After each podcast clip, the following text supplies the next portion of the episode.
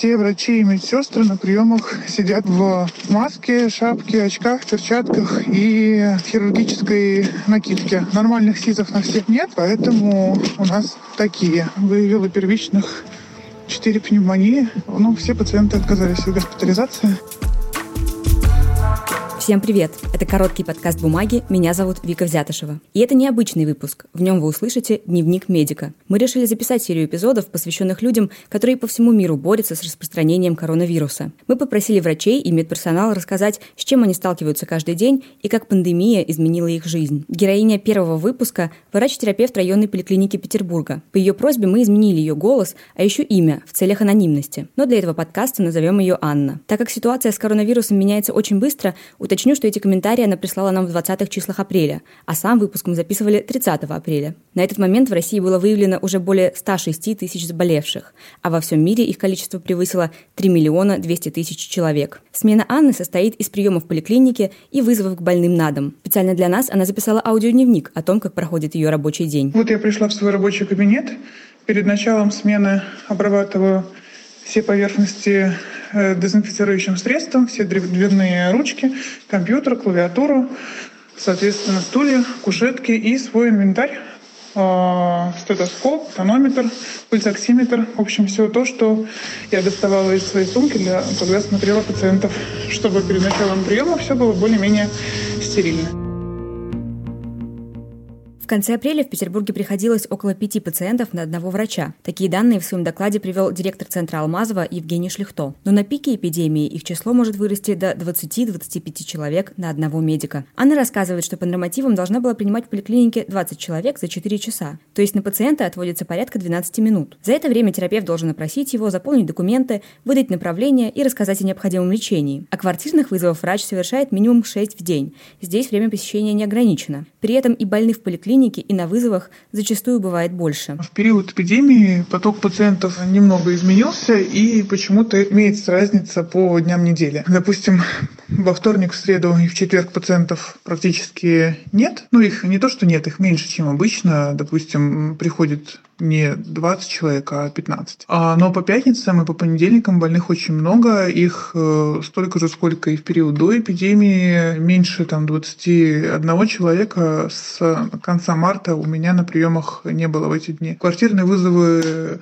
сильно подросли по количеству больных. Там в районе 9 вызовов в день я делаю. Максимум, который у меня был, это было 12 квартирных вызовов за один рабочий будний день. С началом эпидемии пациенты стали более настороженными, чем раньше.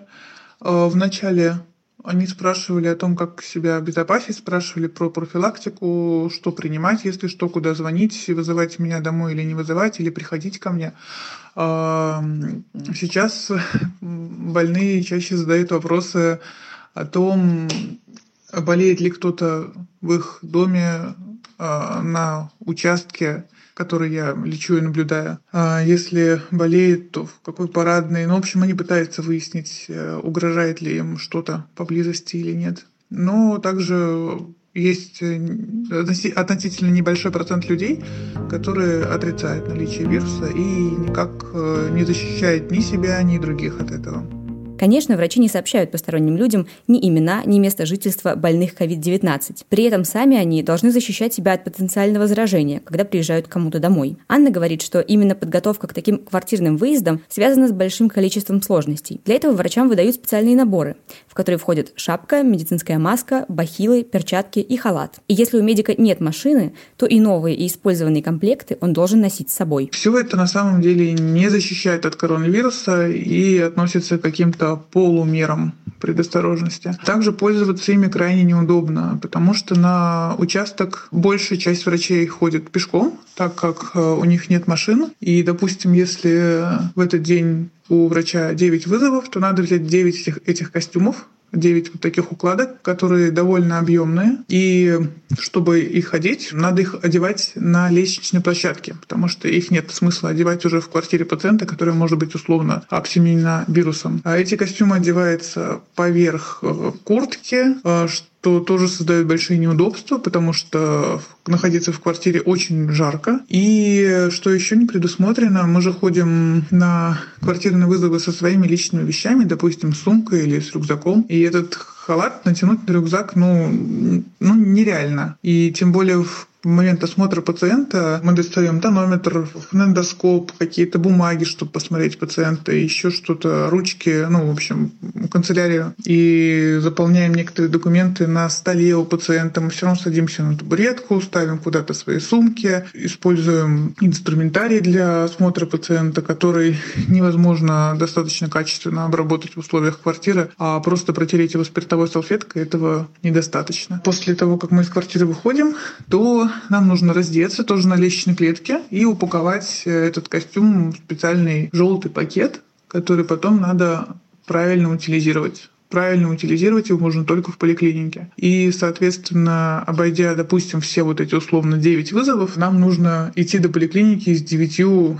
желтыми пакетами с, с условно биологически опасными отходами, что как бы тоже не очень интересно, потому что мой участок, допустим, от поликлиники находится в полутора километрах. Нехватке средств индивидуальной защиты уже рассказывали многие врачи. Анна говорит, что в ее поликлинике марлевые маски шьет младший медперсонал, а после каждого приема они дезинфицируются. Но в последнее время меры безопасности усилили еще больше. С сегодняшнего дня у нас в поликлинике нововведение.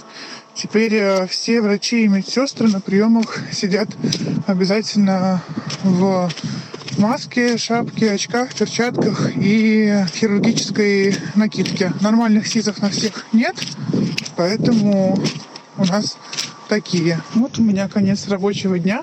На выходных дежурств, к счастью, никаких нет. Сегодня было довольно много квартирных вызовов, потому что некоторая часть врачей на больничном и в отпуске. И по этой причине на тех терапевтов, которые остались работать, нагрузка в несколько раз возрастает. Поэтому сегодня я осматривала пациентов не только на своем участке, но еще на трех соседних. Также за весь сегодняшний день вместе с амбулаторным приемом выявила первичных 4 пневмонии. Ну, все пациенты отказались от госпитализации и лечатся дома. Сейчас, по словам Анны, она должна сдавать тест на коронавирус раз в две недели. Но меры предосторожности она соблюдает теперь не только на работе, но и за ее пределами. Я стала намного чаще мыть руки. А если я выхожу в магазин за продуктами, то я одеваю одноразовые медицинские перчатки. Также, когда прихожу из магазина, то сразу мою овощи, фрукты, иногда протираю упаковки спиртовыми салфетками, либо перекладываю хлеб в другие пакеты. Я перестала видеться со своими родителями и с друзьями, чтобы снизить количество контактов.